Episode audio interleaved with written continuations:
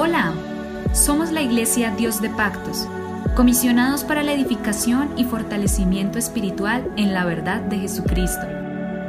Encuentra más información y contáctanos a través de Facebook, Instagram y YouTube como arroba IPUIC Dios de Pactos, IPUIC Dios de Pactos. A continuación, un mensaje para tu vida que te cambiará.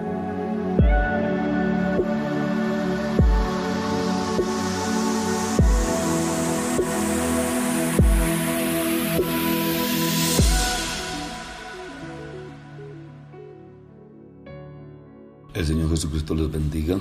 Les habla su pastor Héctor Damián. Somos la Iglesia Pentecostés Unida Internacional, siempre predicando la verdad y continuamos con nuestro devocional que iniciamos esta semana. Ya hoy es el cuarto día, tercer día que vamos con este devocional. Libro de Números, capítulo número 13, verso número 31. Mas los varones que subieron con él dijeron, no podremos subir contra aquel pueblo porque es más fuerte que nosotros.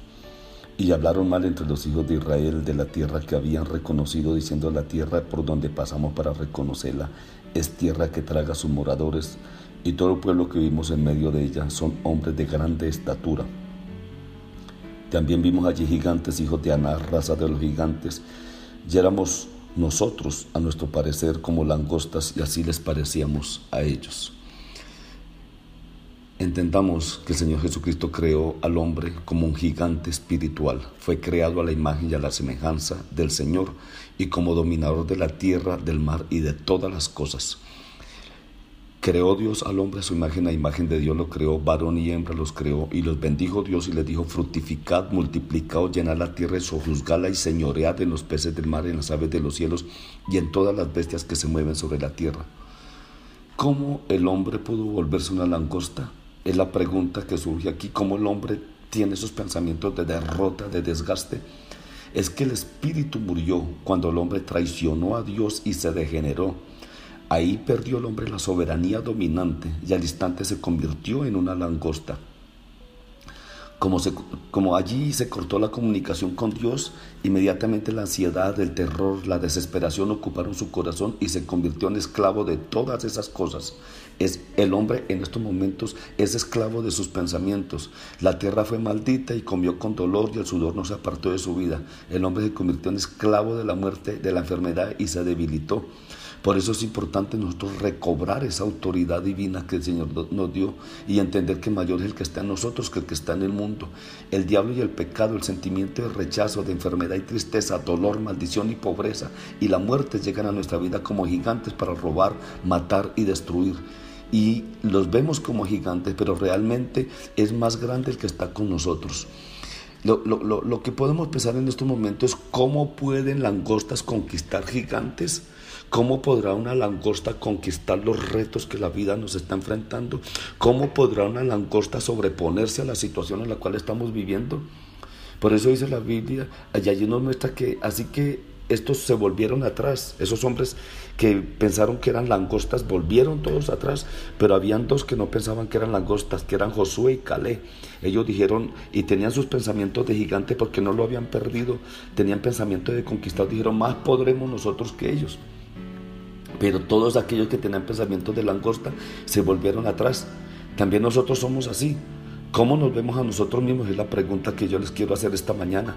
La respuesta conduce nuestro destino y conduce también nuestro futuro. Lo que yo piense de mí mismo y lo que tengo de Dios, eso va a conducir mi destino y va a conducir mi futuro. Si quiero seguir siendo una langosta, humillado, sometido, enfermo, sometido a problemas de toda índole, voy a seguir siendo una langosta y no me voy a sobreponer hasta que no cambie mi mentalidad, hasta que no cambie mi forma de comportarme, hasta que no cambie mi forma de ser.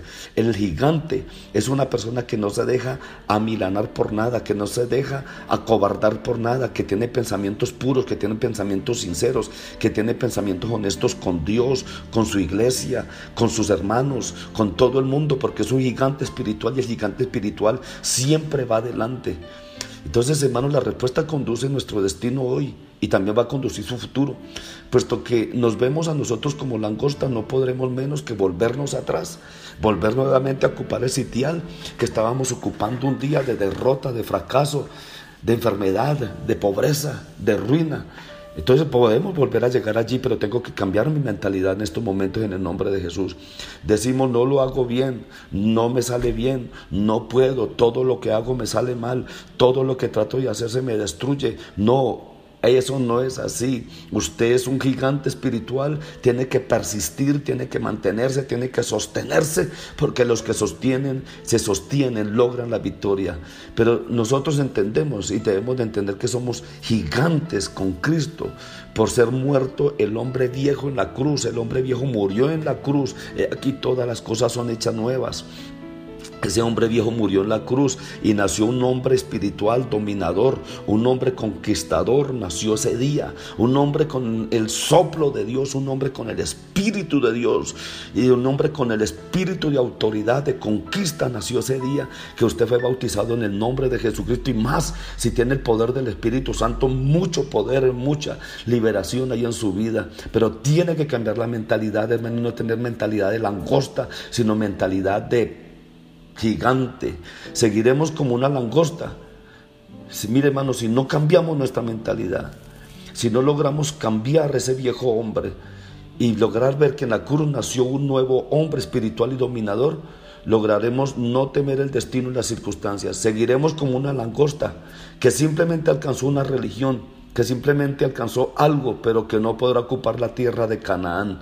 Entiéndame, yo no solamente he alcanzado una religión, alcancé algo poderoso, hemos alcanzado algo glorioso y conoceréis la verdad y la verdad os hará libres.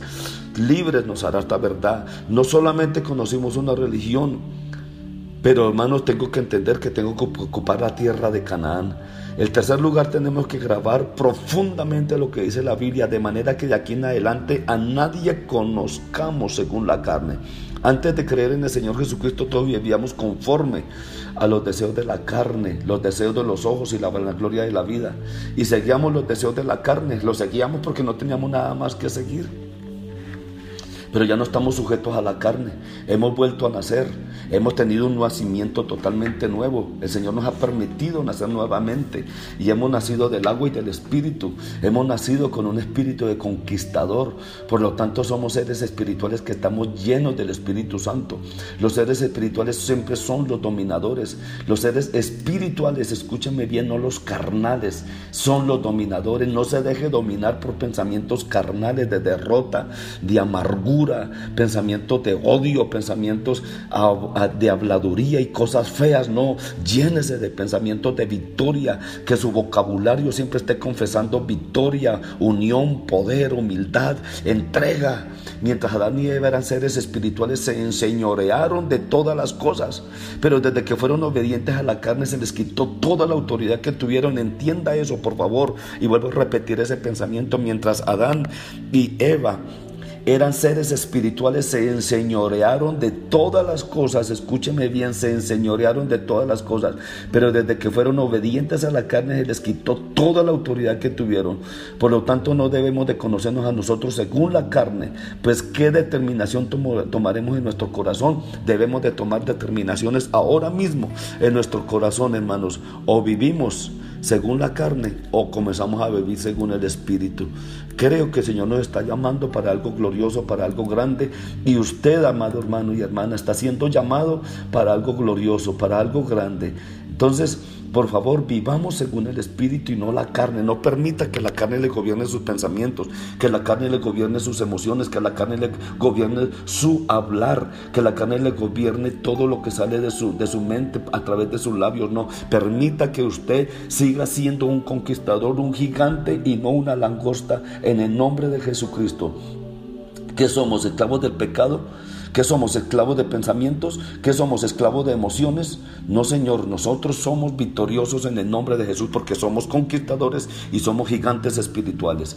Les habló su pastor Héctor Damián que les desea lo mejor y deseo que usted recobre su espíritu de gigante, de campeón, de conquistador espiritual en el nombre poderoso de Jesucristo. Somos la Iglesia Pentecostés Unida Internacional en Colombia, siempre predicando la verdad. Mañana continuaremos con este tema, gigantes y langostas. Usted es gigante y cuando como gigante tiene que vencer el mundo, el pecado, la carnalidad y todas estas cosas, la mundanalidad y vivir para la gloria de Dios siendo un conquistador, un gran conquistador en el nombre de Jesús. De todo Canaán es nuestro en el nombre de Jesús.